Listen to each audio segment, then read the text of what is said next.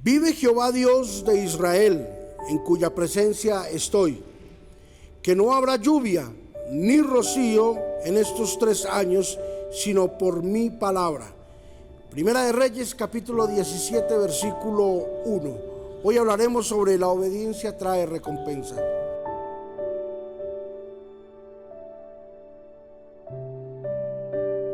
Ninguna palabra ni ningún acto es inocente.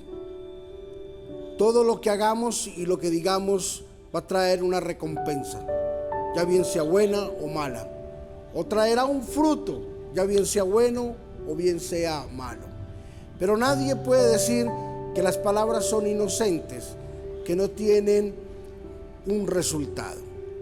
El profeta Elías, escúchame esto, el profeta Elías dio una palabra en el nombre del Dios de los ejércitos y dijo, Dios no nos ha dicho que no habrá lluvia en este tiempo, sino solamente por mi palabra.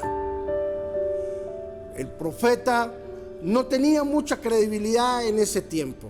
El profeta sabía de que no era muy conocido y el rey no prestó atención a las palabras del profeta Elías.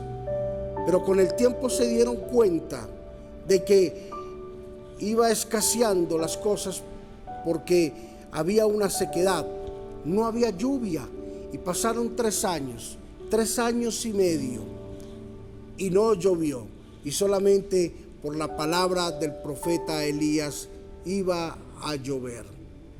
Sabes que cuando la gente se da cuenta que hay poder en la palabra, que hay poder en lo que se dice, entonces habrá una recompensa por lo que nosotros hagamos.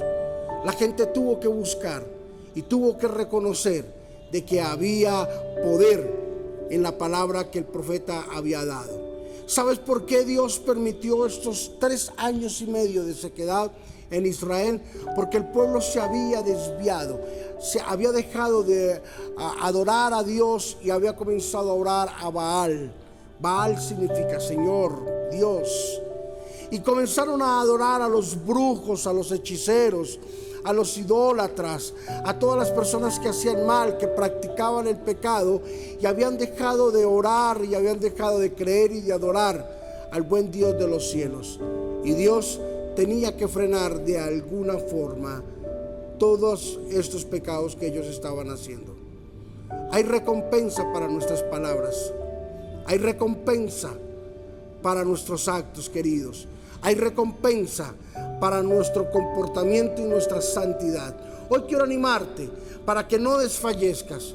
Quiero animarte para que entiendas de que hay una recompensa de parte de nuestro buen Dios preparada para ti. Si andas en rectitud, si caminas en rectitud, Dios va a respaldar tus palabras.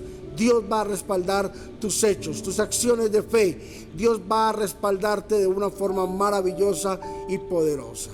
Padre, yo bendigo a mis hermanos, bendigo a mis amigos, bendigo a mi familia, a mis colegas, los pastores. Bendigo a todos los hermanos que estén en cualquier lugar del mundo. Y hoy declaro, Señor Jesús, de que sus palabras tendrán recompensa, de que sus actos serán recompensados de una forma maravillosa y poderosa. Ayúdalos, bendícelos, Señor Jesús.